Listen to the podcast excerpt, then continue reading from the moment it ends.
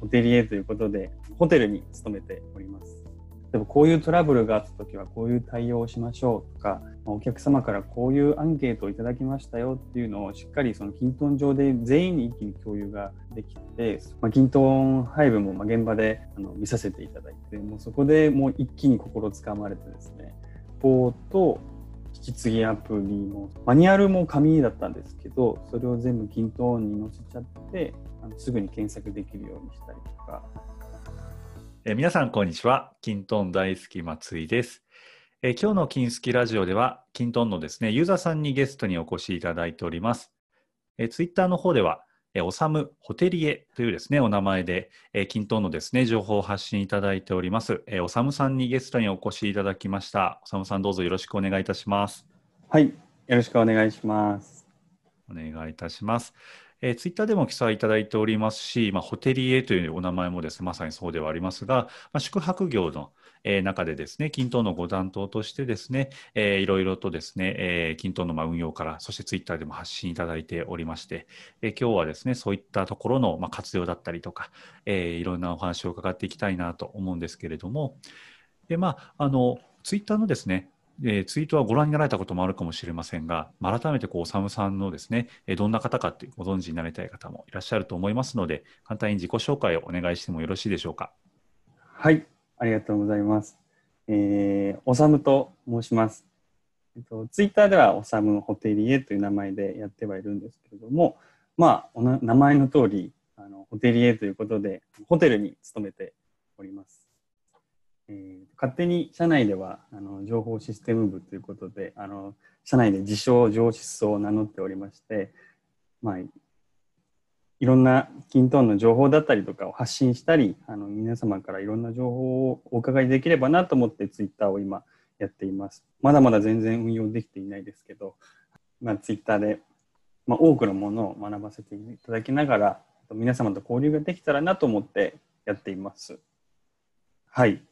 今日はあまあまりいろんな情報皆さんのためになる情報なんか言える自信はないですけど。いろいろお話しして楽しめればなと思いますのでよろしくお願いします。よろしくお願いいたします。そうですね、全然あのいい情報を発信しようというよりはですね、もう私と楽しく均等の話しようという程度ですね、大丈夫ですので、はい、ぜひリラックスいただければと思います。はい、あのちょっと私が勉強不足だったんですけど、このホテリエっていうのは、あの、まあ、いわゆるこうホテルマンっていうような言葉が、はい、最近はこうホテリエという言葉で、うん、あの言われてるんですよね。はい、そうですね。基本もあの女性の方でもホテルマンっていう方は多くなってきていて、まあ、それは最近でいうとどんどんホテリエという言い方に変わってきている。と、佐野さんは、まあ、ホテリエということは、例えばこうフロントに立たれて受付をされるですとか、えー、何かそういったような今お仕事をもともとされてたんですかね？そうですね、最初入社して、えーと、そろそろ6年目になるんで、今月で6年目になるんですけど、まあ、最初の1年半ぐらいはあのフロントナイトとして、まあ、夜勤ですね、それをやってました、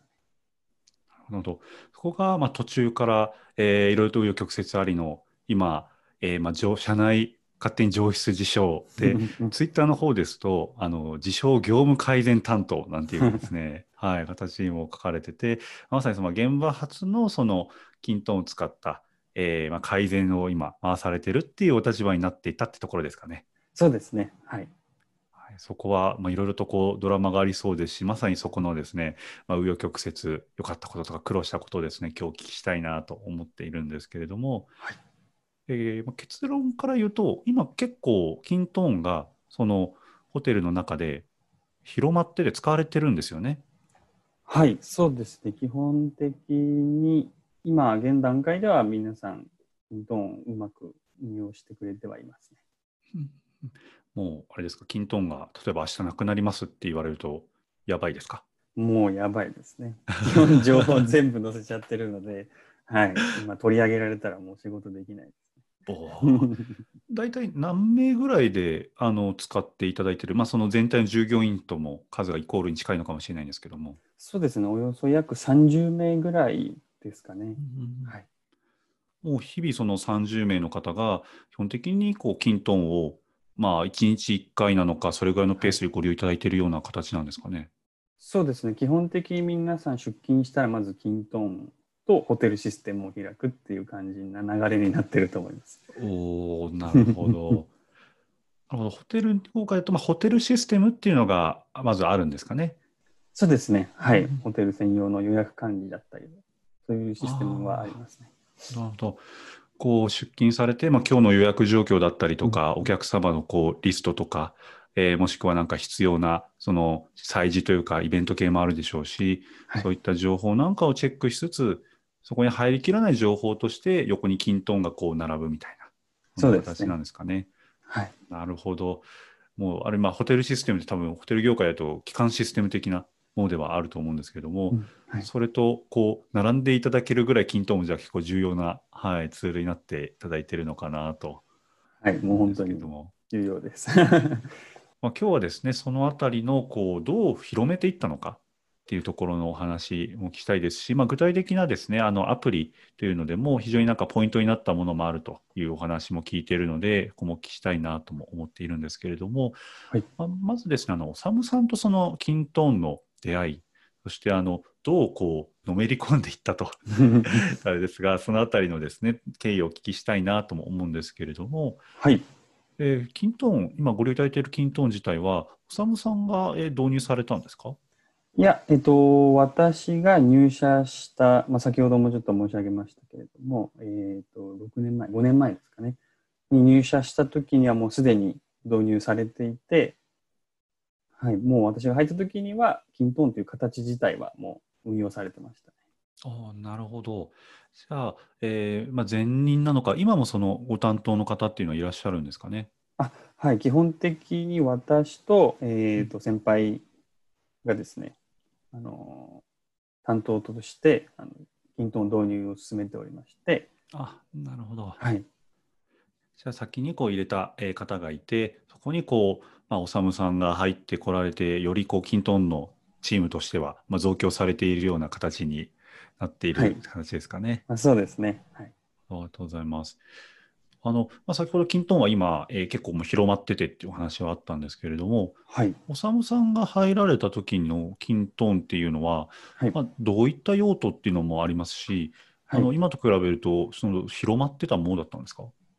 うーん今と比べると正直に言いますと、そこまで、まあ、やらなきゃいけないから、打ち込むだったりとか、そういう、なんていうんですかね、自分たちで考えてアプリを作ってとかではなくて、完全に受け身で、まあ、上司にやれって言われたからやってますっていうような使い方でしたね。ああ、なるほど。そのあのどういった目的で最初は使われてたものだったんですかね？最初はですね、もう、あの報告しなきゃいけない日報、例えばあれやりました、これやりましたみたいな記録のものとしては使ってはいたんですけれども、これを間接的にお客様のために使おうとかっていうのは、まだ全然ない。状況でしですね。まあ、それから想像ですけれども、まあ、そのホテルの中でですね、えーホテルシステムにはまあ入りきらないいろんなその部署の情報っていうのを、まあ、みんなでこう共有した方がいいんじゃないかっていうのは、まあ、多分課題感があって、はい。で、まあ、その場所としてキントーンをこう入れてはいったんですけれども、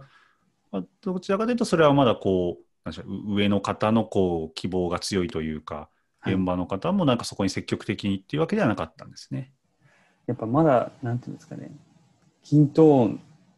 に移し替える、その今までの機能みたいのを全部移し替えて、均等を中心にやるっていうことに対して、やっぱまだ構えてしまうスタッフが多くいて、うん、ああそうですよね。ね。うん。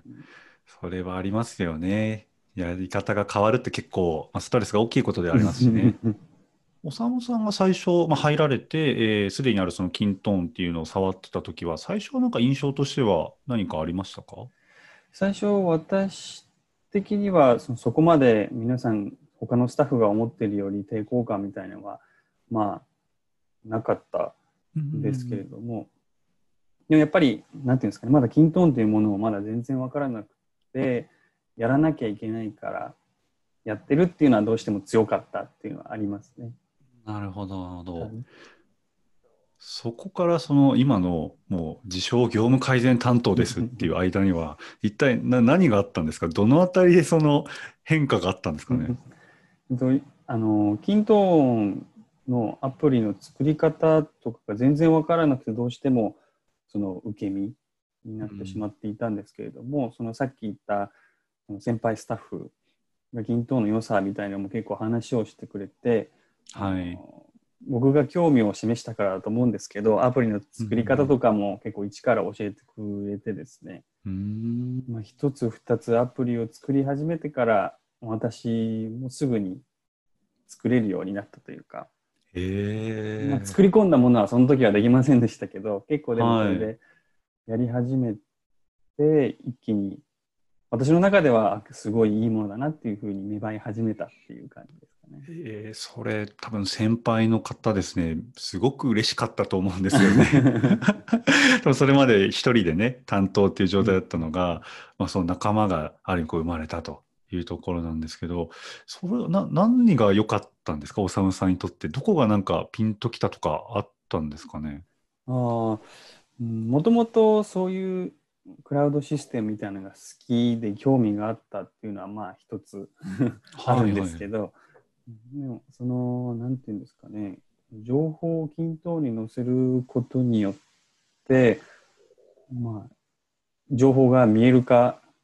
うん、やっぱ自分の中でもあの不安がなくなったというか例えばこういうトラブルがあった時はこういう対応をしましょうとか、お客様からこういうアンケートをいただきましたよっていうのをしっかりその均等上で全員に一気に共有ができて、そこれが結構安心感につながってあいいなと思ったのはきっかけではありました、ね、ああなるほど。その安心感っていうのは、やっぱりまあこう入られたばかりだったっていうところからのこう不安感を埋めるみたいなのもあったんですかね。まあ、そうですね。やっぱあのお客様によってお客様が感じるものって全然もちろんですけど違くって、はい、それでやっぱりこういうクレームが受けるっていうのも本当、うん、なんて表現すればいいかいまいちあれなんですけど運みたいなところもあってうん。あこういう時はそういう接客すればあのお客様は満足していただけるんだろうなとかいただけるんだなっていうのが均等上を介してみんなと共有ができるっていうのはすごくなるほど。はい、魅力的で、うんうんうん、そうですね。佐野さんは、この今のお勤めはこのホテルというのが最初のお職場でよろしかったですか？そうですね、はい、1社目ですね。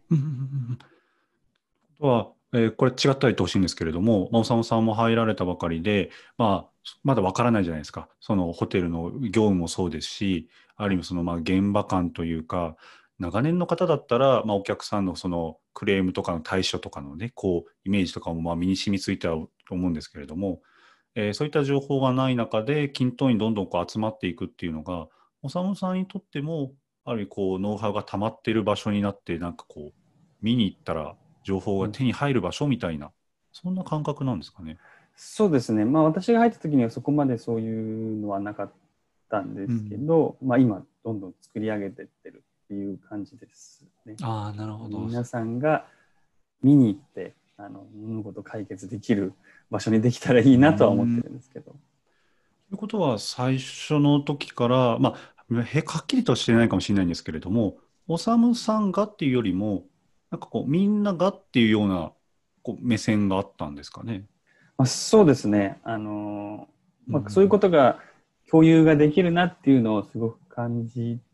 で、あの、まあ、作り始めたという感じです。はい、そ、その感覚って、その、私はなんか、すご、すごいなって思うんですよ。あの、なんか自分がになりやすいと思うんですよね、人って。で、それで、まあ、しかも入られて間もないその時点で、なんかみんなと共有っていう、その、共有、シェアっていう感覚は、なんでしょう、なんかこう、元からあったものだったんですかね。そうですね。やっぱそれは接客業が好きというかやってるからなのかもしれないですけど。ああ、なるほど。うん、まあ、結構、あの、まあ、みんなが、あの、仕事しやすくと言いますか、まあ、お客様も過ごしやすく、そういう場所を作りたいなっていうのはやっぱ心の中にはぶれずにありますね。かに、なんかよりそれが、まあ、お客さんと本当にいつもダイレクトで接せられてるので、そういった気持ちっていうのは強いのかもしれないですよね。もちろん、まあ、我々もね、そのお客様と対してはいるんですけれども、まあ、どこかこう、直接私が今、おさむさんと話している人たちが全員かっていうとそうじゃないとかあるんですけど、まあ、より接客をね、日々対面する方は多いと思うので、確かにそういった意識は強いのかもしれないですよね。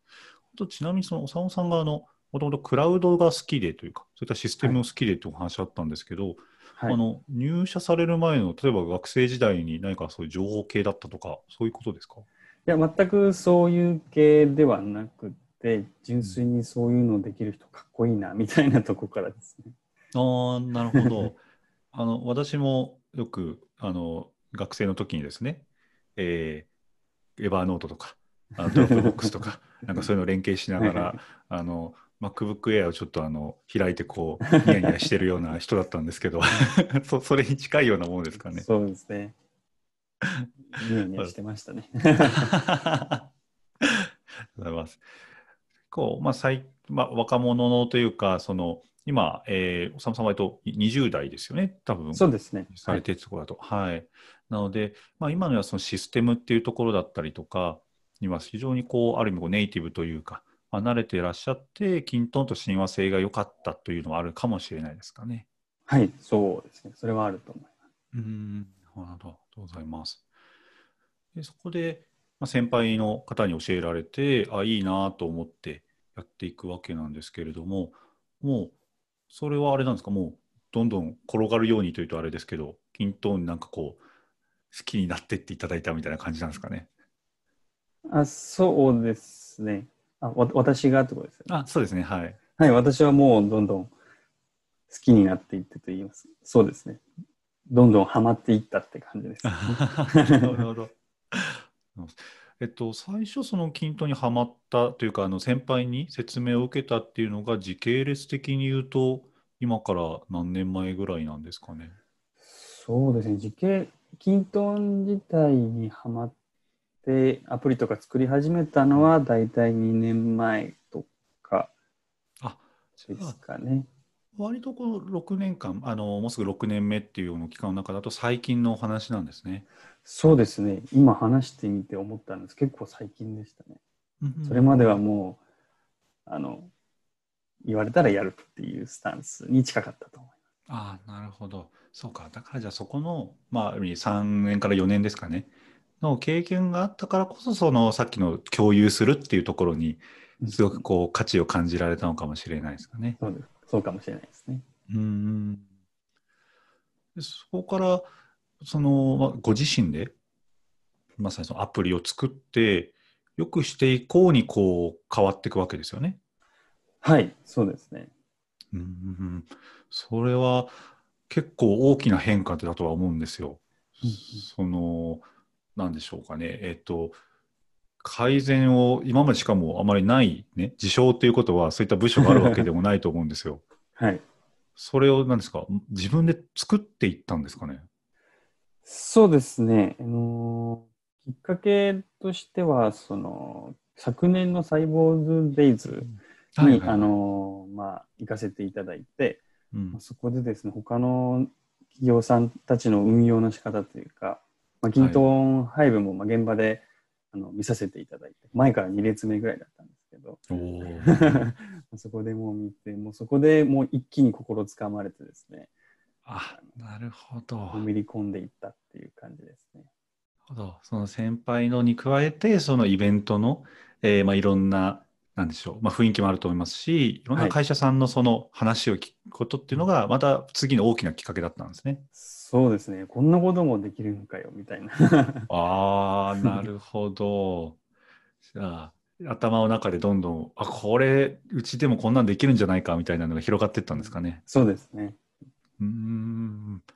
じゃあ、えっと、それこそ、えー、デイズですと、去年が11月とかですかね。そうですね。去年の11月でしたね。はい。はい、そのあたりの前後から、じゃあ、よりこう、なんでしょう、アクセルを踏んでというか、ギアを変えて何か改善が、えー、より取り組まれて始めたって感じなんですか？そうですね。もうプラグインとかもたくさん使って、あのいろんなことをやり始めたのは、はい、そのあたりからですね。うん、ともどんどんこう情報を集めに行って、それこそツイッターもそうですよね。去年の12月から確か始められてたと思うので。もうその勢いでもっと他の企業さんとつながりたいって思いが強くなって、ツイッターを始めました。ぜひあの概要欄にもですね、あの、まあ、アットオサムアンダーバーホテリエということでですね、このアカウント名も掲載しておりますので、ぜひ見ていただきたいなと思うんですけれども、じゃあまさにこのあたりの時期っていうのが大きなターニングポイントでありそうですね。そうですね、もうそこが自分の中で今、仕事の中軸、真ん中、ん？なんていうんですかね。自分の仕事の軸を担ってると言いますか。うーん。なるほど。ここから、えっと、そうですね、まあ、アプリをですね、実際にこう作っていったりとか、広めていくお話を聞きたいなと思うんですけれども、はいえーこの、あれですか、去年の、えーそのまあ末ぐらいのタイミングから、キントーンが急速にこう広まっていった感じなんですか？そうですね、その、もともとホテルのフロントの引き継ぎみたいなのを紙ベースでやってたんですけど、はい。それをあのキントン上でやるようになってからが一番そのフロントに浸透していったなっていうのをすごく感じるので、それ自体でももう1年以上前からですね。浸透したのは、はい、もう2年近く経ってるかなと。思います。その前から、まあ、少しずつこう取り組みとしては始まって広まりつつあったのが、よりドライブがかかったのが、じゃあ去年のデイズっていうようなそうですね。はいタイミングなんですね。なるほど。えっと、まあ、先ほど、その、えーフロントのですね、引き継ぎのアプリっていうのが、まあ、一つそのきっかけのっていうお話はあって、まあ、ちょっとこれ後ほどですね、もうちょっと細かくアプリの構成なんかも聞きたいなと思うんですが、はいえー今はどうですか？なんかど、どんなアプリとかを日々使われていらっしゃるんですか？まあ、えっと、日報と、えっと、引き継ぎアプリもそうですし、まあ、最近は、ああと、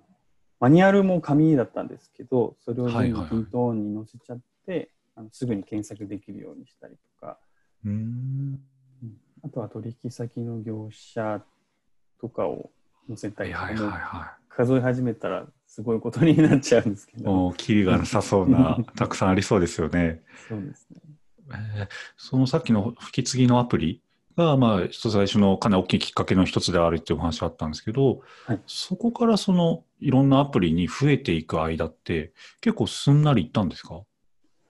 そうですね、そこであの引き継ぎアプリを作ることによって、均等に触るっていう抵抗感が皆さんの中でほぼゼロに等しいぐらい、はい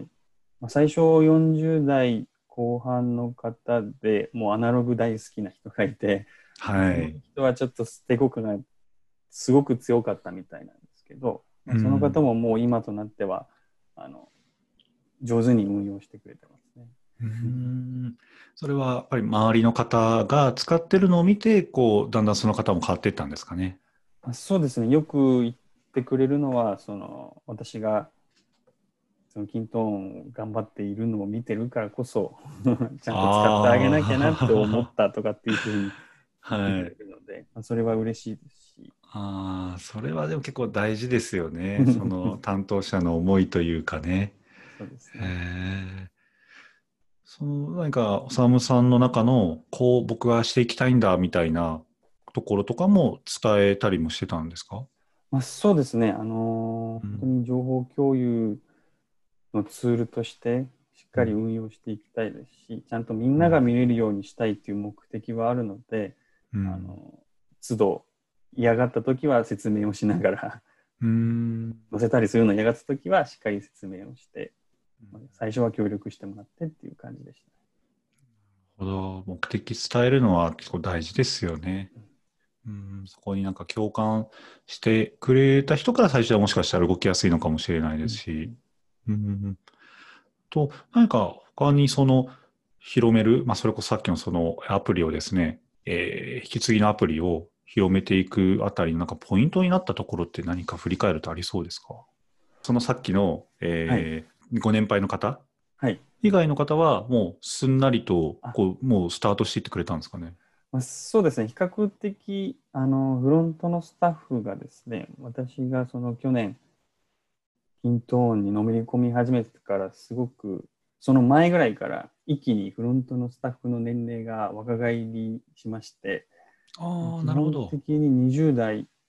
ないし30代、まあ、40代のさっきのちょっと嫌がってたスタッフっていうのを1人、40代が1人で、比較的、まあ、馴染みやすかったっていうのは一つあると思います。なるほど。確かにそれは一つ大きいポイントかもしれないですよね。そうか。ちょうどそれはあれなんですか？タタイミングが本当にあって、その世代交代じゃないですけども、若い方が増えたっていう形なんですか？そうですね、本当にタイミングよくっていう感じね、あ、そうなんですね。なるほどな。もしかしたら、まあ、これはちょっと他の方を、えーに、なんだろう、立場になって言えば、ヒントをこう最初小さく始めるときなんかは、まあ、若い方とかをちょっとピックアップしてみて、スモールなチームを組むっていうのももしかしたらありなポイントかもしれないですかね。そうですね、そうかもしれないですね。うん。そこで成功しててたら、ご年配の方もちょっと追ってこう、あの、なんだろう、近づいてくれるっていうのが、もしかしたらあるのかもしれないですね。すね何やってんだろうじゃないですけど。うーん、なるほど。じゃあまあその引き継ぎアプリで、えー成功して、その年配の方も含め、皆さんにこう慣れていったら、割とこう次のアプリの展開とかっていうのは、まあ、すんなりといったっていうところだったんですかね。そうですね。あの、引き継ぎアプリの次に作ったのが、まあ、あの、お客様の情報をなるべく残したいなっていう思いでアプリを作ったりして、ホテルシステム、私たちが使ってたのが、そういうお客様の情報、細かい情報を残すっていうのができないシステムだったので、なるほど。それをキントーンで補って、みたいなうん。ことはしてましたね。顧客管理みたいなものなんですかね。あそこの、それを、え、次に行くまでって、ちなみにどれくらいかかったんですか？その、あ、でも、流れでというか、はい。もう、ほぼ同時ぐらいですね。あ、そうなんですね。引き継ぎアプリ浸透させて、えっと、うんそのお客様の情報も載せるアプリに実は作っておいて、で、み僕がおもてなししたいなってお客様の情報をどんどん入れ込んでいって、なんだこのアプリみたいな。みんな触るようになってるので、うーん。あの、インドをみんな触るようになって、そういう私が残している情報を見て、あ、これいいじゃんみたいな感じで、どんどんどんどん。このお客様はこういう枕が好きとか、喫煙、あ禁煙、希望ありとか、そんなレベルで入れられるんですね。そういうのも事細かくうん。入れ込んではいるので、へえ。まあいわゆるこうヘビーユーザーというか、毎回こう来てくれるような方なんかは、はいもうそういった好みレベルでこう入れて、一歩こう進んだ、あれなんですかね、対応ができるようにっていうような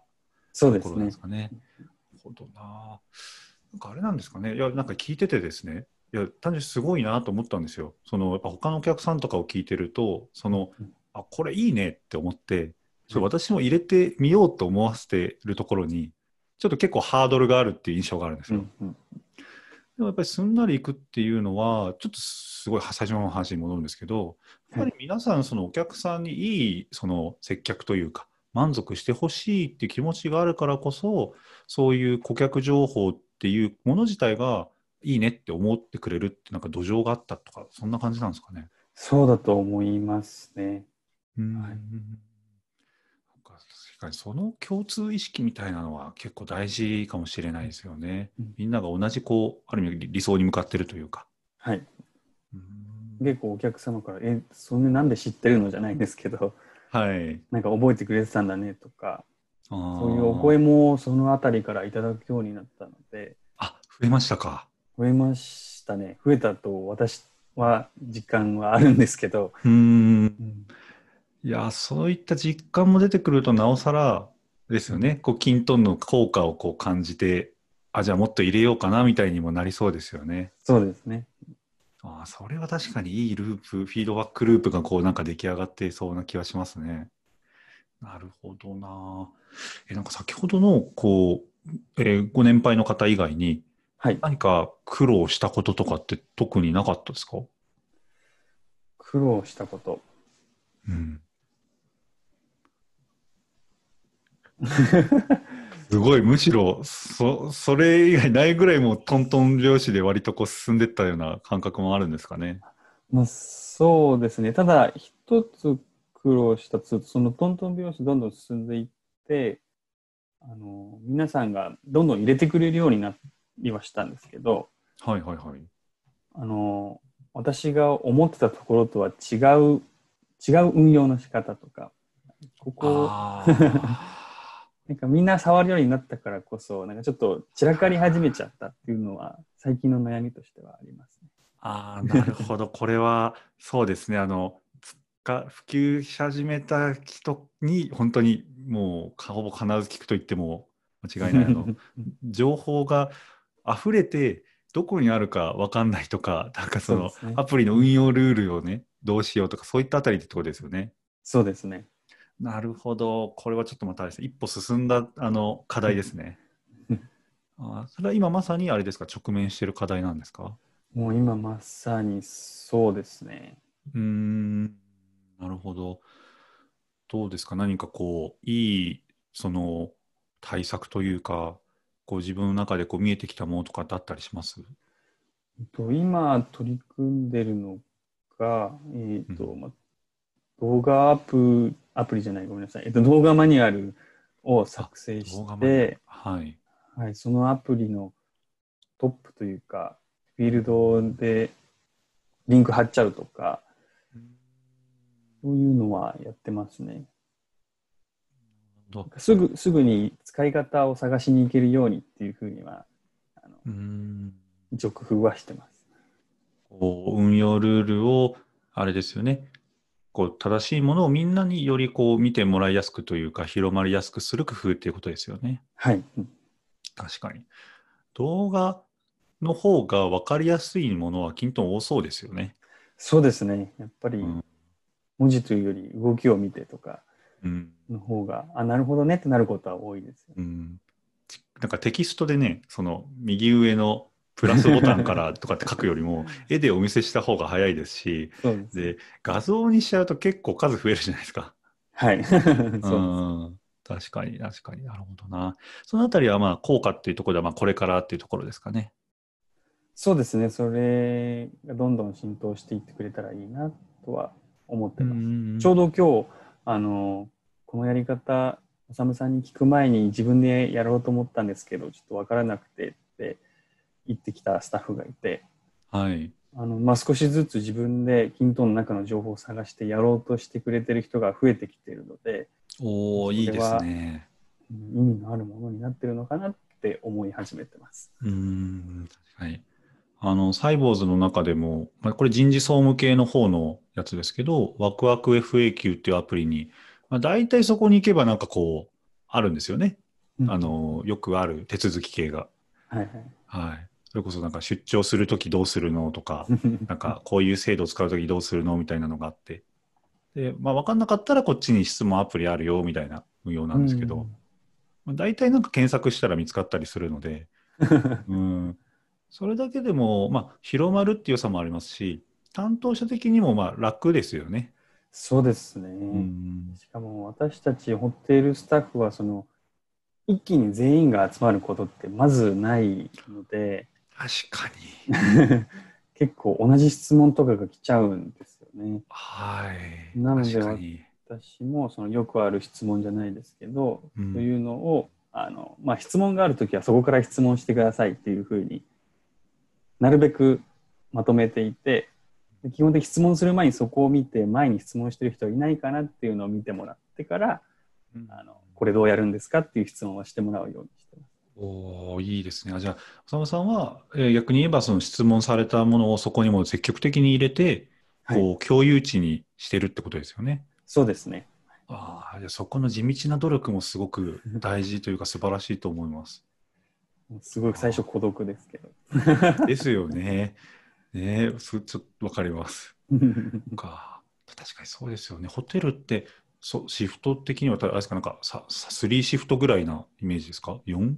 4種類とか？私たちは基本的にはお昼のスタッフが、まあ、1人ないし2人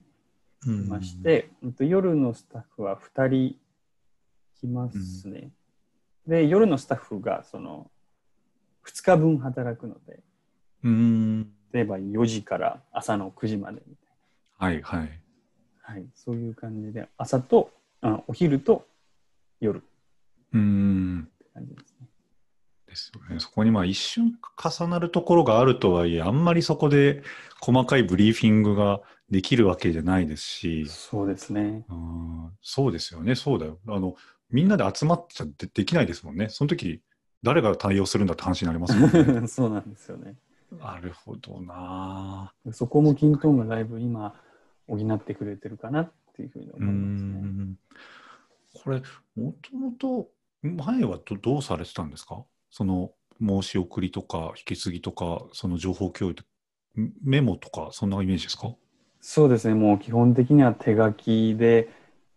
やうんる、もしくは口頭だけとか。ああ、なるほど。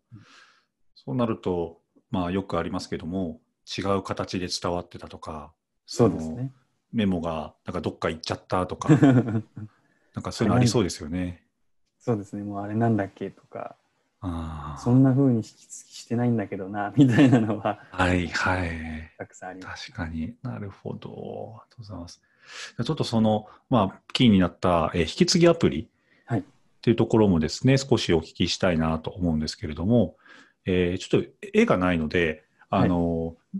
こう伝えるところもですね、少し難しいところもあるんですが、あの、ちょっと事前に見せていただいたので、はい。でちょっと私の方からこんなアプリみたいなところ少しお話しすると、えーまあ、日々その皆さんの中でフロントの方を中心にですかね、えー皆さん情報を引き継ぎされるんですよね。はい。で、1日確か1レコードでしたよね。1日1レコード、はい、作成してますね。入れて、その中に、えーまあ、引き継ぎの事項っていうのが、まあ、基本的にあのテーブルで確か追加されてましたよね。はい。で、えっと、ポイントだなって思ったのが、そのテーブルの項目なんですけれども、うん引き継ぎの項目、えー内容を入れる、まあ、文字列複数行ですか、はい、そうです。はい、の内容にまあ内容を書くんですが、その横に、そのチェックした人っていう、えー複数選択のフィールドで名前を置いてありましたよね。はい。はい。あまあ、他にもいろんなこう項目があるっちゃあるんですけども、私、ミスはこの2つだと思ってて、このテーブルの中で、えーこの項目、この引き継ぎあります。で、その横に誰が見ましたよって複数選択がある。あのアプリって基本これをうまいこと運用しているアプリだと思うんですよ。うんで、えっと、お聞きした話そのまま言うと、えー内容を見たらそこにチェックしていくんですよね。はい。確認しましたよのチェックですね。で、全員がチェックしたら、そのテーブルの行を消すんですよね。はい。いや、これ、私、面白い運用だなって思ったんですよね。あの、よくある形って、これをちょっと結構システマチックにやろうとすると思うんですよ。はい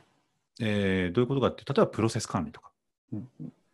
で、えーみんながこうチェックしましたみたいなはい形をすると思うんですけども、そうすると、あの、なんですかね、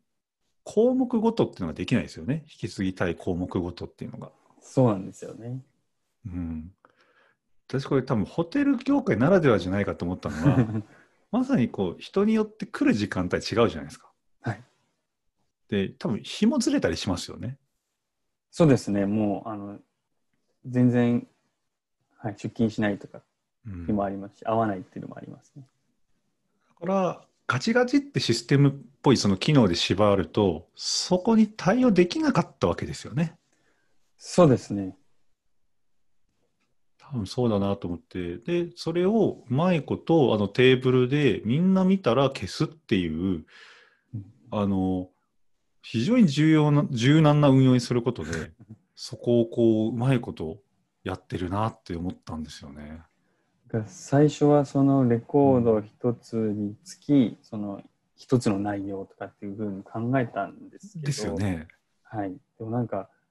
量がものすごくなってしまうのと、結構簡単な、あの、軽い引き継ぎとかもあって、それに対してレコード一つ作るのもなんかちょっと気持ち悪いなとか思ったりとか、まあ、わかります、わかります。でそれを全てひっくるめて、うん。今のその複数選択で誰が見たかっていうのを管理していくっていうふうに運用してますね。やあれ面白いなと思って。で、その、まだ、えっと、見てない、みんなが見てないその項目、テーブルの創業は残したまま、次の日になったらそれをコピーしてまた作るんですよね。はい、もうそのレコードをそっくりそのままコピーしてますね。うーん。で、えーつまりその全員がチェックするまではずっとそれはこう残り続けてコピーコピーして次の日にこう引き継がれていくって感じですよね。はい。だからその、誰かが長期のお休みもらいますとかっていうふうになると、そのテーブルの下の方にどんどんその人の引き継ぎが溜まっていくっていう感じですね。うーん。なるほど。これちなみにえ消すのは誰なんですか？えっと基本的には夜勤のスタッフがですね、あの翌日の引き継ぎのレコードを作成するので、うん。そのタイミングであ全員に引き継がれてるなっていうふうに確認してからあのマイナスボタンで消してるって感じです。わあ、ちゃんともう担当が決まってるんですね。はい。いやー、これ、本当に僕は、あ、もうこれでいいんだよなってこう思わされたというか、そうなんですよね。その、本当にまあさっきの話じゃないですけど、まあ、よくあるのは1レコードずつ項目を入れるとか、はい。まあ、できないんですけど、このテーブルの行ごとにプロセス管理みたいの作れないのかみたいな、相談いただいたりとか、まあ、下手したらそこからそのカスタマイズがみたいな話にね、はい。行っちゃう案件もある気がするんですけど、いや、もうこの、これでいいんだよ、これでみたいにこう 思わされて、これはあれなんですか、この形っていうのは、割とすぐ行き着いたんですか？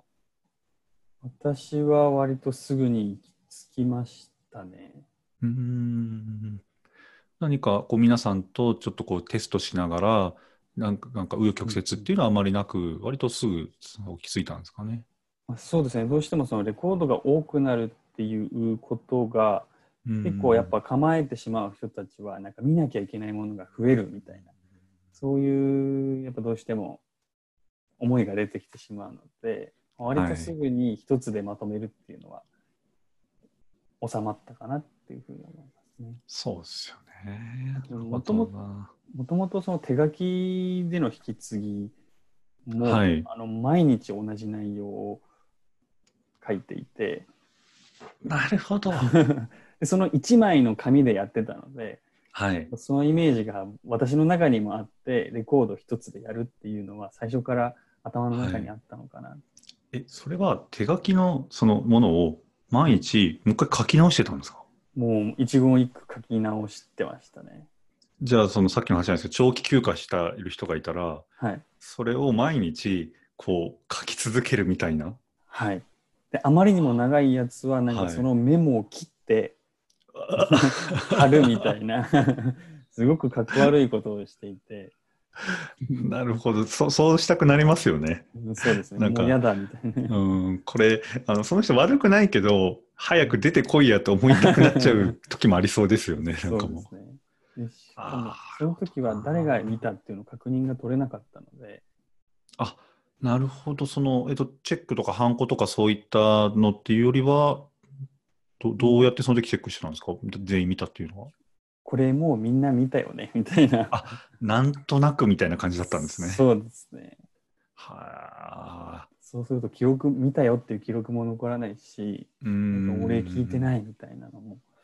確かにやっぱ。どうしても起きてしまっていたのでうーん。もう、なんか、すべてにおいて、じゃあ、これ良くなってますよね。手間もそうですし、うん記録って意味でも、そうですねうーん、素晴らしい。いや、これ、ぜひ、これお聞きのね、その、宿泊業で やられてる方なんかには、ぜひちょっと参考にしてほしいものですね。これ、ちょっと後で、えー加工とかしてですけども、そのアプリのですね、その画像キャプチャーみたいなのを、あの、金スキのそのラジオのブログのところに掲載させていただいたりっていうところってご協力いただくこと可能ですか？あもう全然大丈夫ですあ,、はいありがとうございます。ぜひ、あの、お聞きの方ですね、あの、この金スキラジオの、まあ、ブログ記事が、キントンハイブオンラインというところのですね、記事がありますので、えー YouTube でお聞きの方も、ポッドキャストでお聞きの方も、あの、概要欄にそのリンク自体は掲載しますので、ぜひちょっとそちらもですね、チェックいただきたいなと。はい、おさむさんのもう、これがきっかけとなった、まあ、あの 本当に重要なアプリかなと思いますので、いうところでですね、あの、サムさんのもう出会いのところから広まっていく過程と、そしてきっかけになったその引き継ぎアプリのところ、はい、えー、もういっぱいですね、掘り葉掘り聞かせていただいたんですけれども、はい。と、あれですよね、佐野さんとしては、ぜひやっぱりその宿泊業の同じような方たちと、こう、情報交換なんかができると嬉しいなってところもありますよね。まあ、そうですね、やっぱり他の宿泊施設の方、旅行系、旅行業系の方とかも含めてですけど、うんうん、まあ、どんな運用してるのかなとかなあの純粋に気になる気になりますし、うん、まあ、なんか何か盗めるものがあればちょっと聞いてみたいなっていうのもありますし。そうですよね。結構ね、あの、まあ、ツイッターで、えっと、ぴらになんか宿泊でってやってる方はパッと思いつかないですけれども、やっぱり、あの、紙ベースでやられてるところからして昔したくってっていうようなご要望は多い気がするので、うん、えー、あの、実は私そうなんですって方いらっしゃると思うんですよね。うん、はい。ぜひ、あの、えー、概要欄におさむさんのツイッターのところですね、載せておりますし、あの、おさむさんのまさにツイッターのプロフィールには、えー、ハッシュタグ、キントンユーザーとつながりたいっていうのも、はい、記載いただいてますので、ぜひなんかそういったところでですね、あの、つながっていただいて、あの、情報交換なんかもしていただきたいなと思いますので、はい、ぜひ、フォローを、相互フォローしてほしいですね。はい、そうですね。ありがとうございます。ところで、えー、胸掘り葉掘り私はいっぱい聞いてしまったんですけれども、どうですか？あの、サムさんとしては、均等をもう語り尽くせた感はありますか？そうですね。もう、はい、こんなにあのお話できる環境もなかなかないので、楽しませていただきましたし、はい、本当にもっとこんな運用してるよっていうのも、うん、あの機会があれば話したいなっていうふうに思いますので。そうですよね。まだまだあの私がもうまだ見ぬ素敵な運用とかお話がいっぱいある気はするので、あのぜひ機会があればあのキントンカフェだったりとか、そういったあのコミュニティとかでも登壇を募集していたりもしますので、そちらなんかでもぜひあのぜひこうこんな運用してるんだぜみたいなお話いただいてみてれば と思います。はい。さあ、というところで、またぜひ、そういった、えー、金月ラジオでもまたぜひご出演いただいて、そんなお話も聞ければと思いますので、はい。その際はご協力いただければと思います。はい。よろしくお願いします。はい。ということで、えー、本日のゲストは、えー、ホテリエのおさむさんでした。本日はありがとうございました。ありがとうございました。えー、金スキラジオでは今後もですね、均等に関わる様々な方にお話を伺って、えー、皆さんの均等の活用がもっと、えー、便利豊かになりますように、えー、情報を発信していきます、えー。ぜひ次回もお聞きいただければと思います。それではまたお会いいたしましょう。ありがとうございました。さよなら。